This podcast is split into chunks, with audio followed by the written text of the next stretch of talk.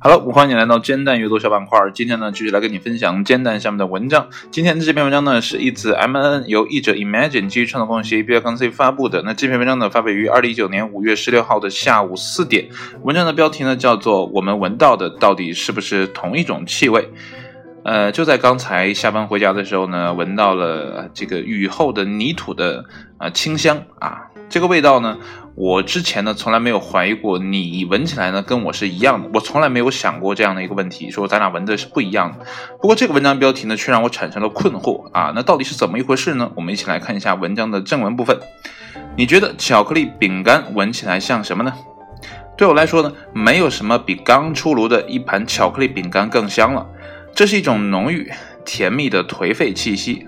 像幸福的味道，让我的味蕾呢兴奋不已。但大多数气味呢让我烦恼，香味扑鼻的鲜花，滋滋作响的熏肉，空气清新剂、香水、清洁用品，甚至是刚修剪过的青草，都让我的鼻子难受不已。如果我闻多了，甚至呢还会偏头痛。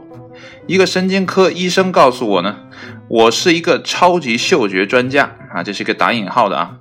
他的意思呢，可能是我的嗅觉呢过于敏感了啊，也就是呢嗅觉过敏。那么嗅觉过敏的人呢，有极强的嗅觉，以至于呢，许多气味呢都会令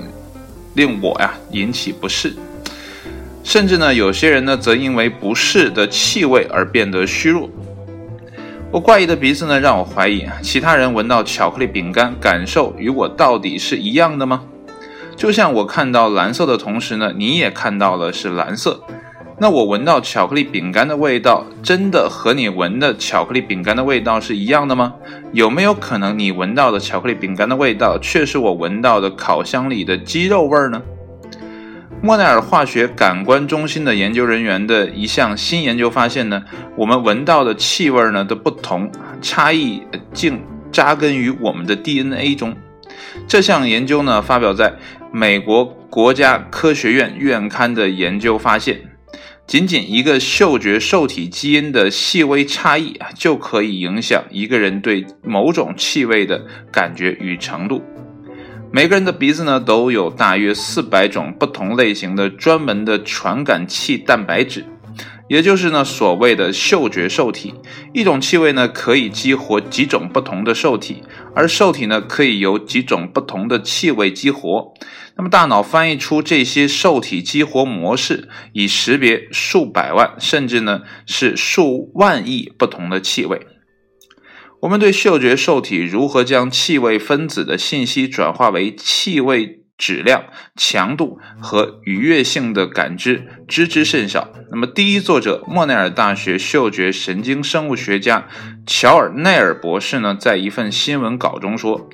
通过呢研究嗅觉这个受气基因的变异如何改变人们对气味的感知，我们呢开始了了解每种受体的功能。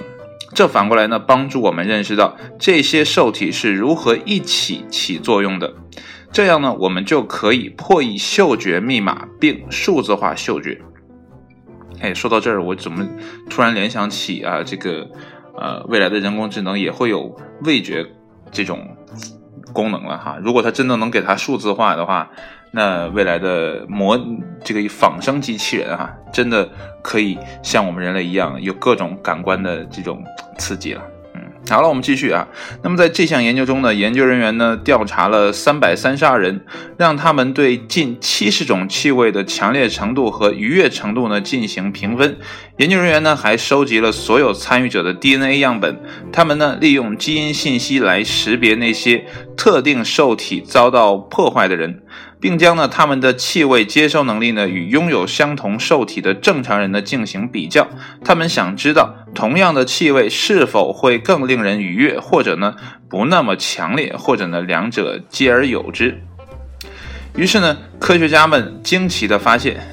即便单个基因的改变也可以激发人们对同一气味的感知差异。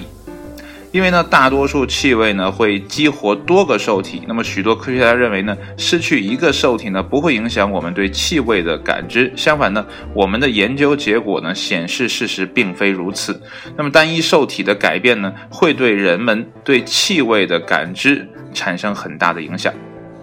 有趣的是呢，不仅有人闻到的东西与其他人不同，还有人呢闻到的根本不存在的气味。那么这种嗅觉障碍呢，称为嗅觉幻觉。梅奥诊所呢报告说，有的幻觉嗅觉呢闻到的气味呢还好说，那么有的呢可就让人不爽了啊。对于呢有的人来说呢，这些气味呢只停留一会儿，但有人呢却经常闻到。那么在上呼吸道感染呢，或头部受伤之后呢，这种情况呢可能发生啊。那么癫痫、呃鼻窦炎、脑肿瘤和帕金森氏病呢，也可以引起嗅觉障碍。那么据美国医学会杂志的一篇文章称呢，一些患者报告有呢先兆。那么这个呃，这意味着啊，某种气味呢就要来了。人们报告说呢，某种气味第一次来袭时呢，只会持续几分钟，那么之后呢，频率更高，那么持续的时间也越久。一旦呢，嗅觉障碍了，无论人们做什么，都会啊，或者说在这个生活中的闻到这种气味，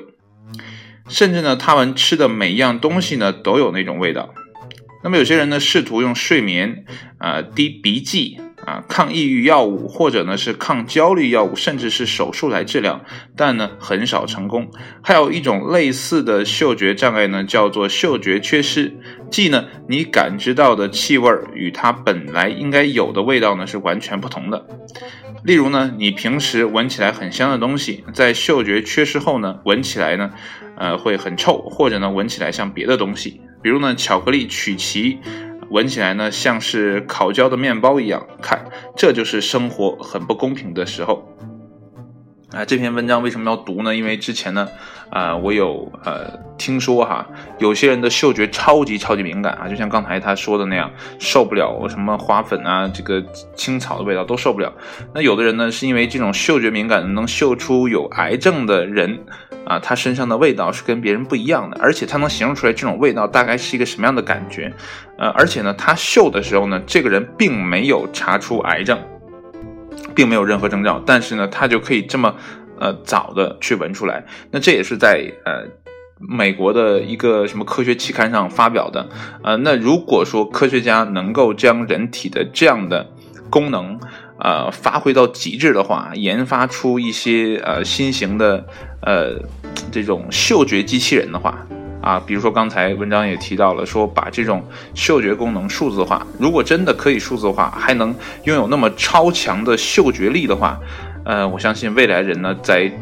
预防癌症上应该会有呃前所未有的突破性进展。啊，其实呢，现在有很多的科学家也在表示说呢，其实每一个人到死的时候呢，都有癌症，尤其是那些呃我们看到的长寿老人，他们其实呢身体当中呢都有这种呃这种。这个突变的基因哈，但是呢都没有发生过分的啊这样的突变啊，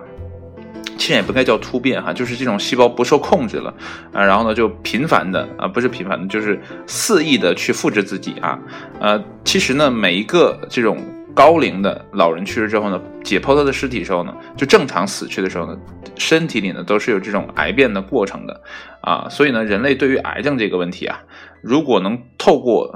其他的渠道，比如说这种嗅觉来去解决问题的话呢，我相信可能是会更好，会有更好的一个前景吧。这是我的一种想法哈，也是基于这些文章啊所说的东西。当然了，可能科学未来的进步，呃，可能不是通过嗅觉，可能是通过什么扫描啊，或者是其他的一些呃，比如说数据收集啊，比如现在戴的啊，像 i iWatch 这种手表的这样数据采集啊，可能就能提前判断出你有相应的病症啊，提早呢进行治疗的。所以呢，未来会是什么样子，没有人能说得清。所有人对未来的猜测呢，也都是基于。当下和过去的种种的证据来去推测啊，但是呢，未来我觉得都是颠覆性的，没有什么是一成不变的，嗯，所以呢，也就不去预测未来了，活好当下。好了，今天的节目呢就跟你分享到这里啊，如果呢你正受这种嗅觉困扰的话呢，啊，不妨呢也去看看医生啊，看有没有什么好的办法帮你解决一下。好了，今天节目就到这里，谢谢你的收听，我们明天再见，拜拜。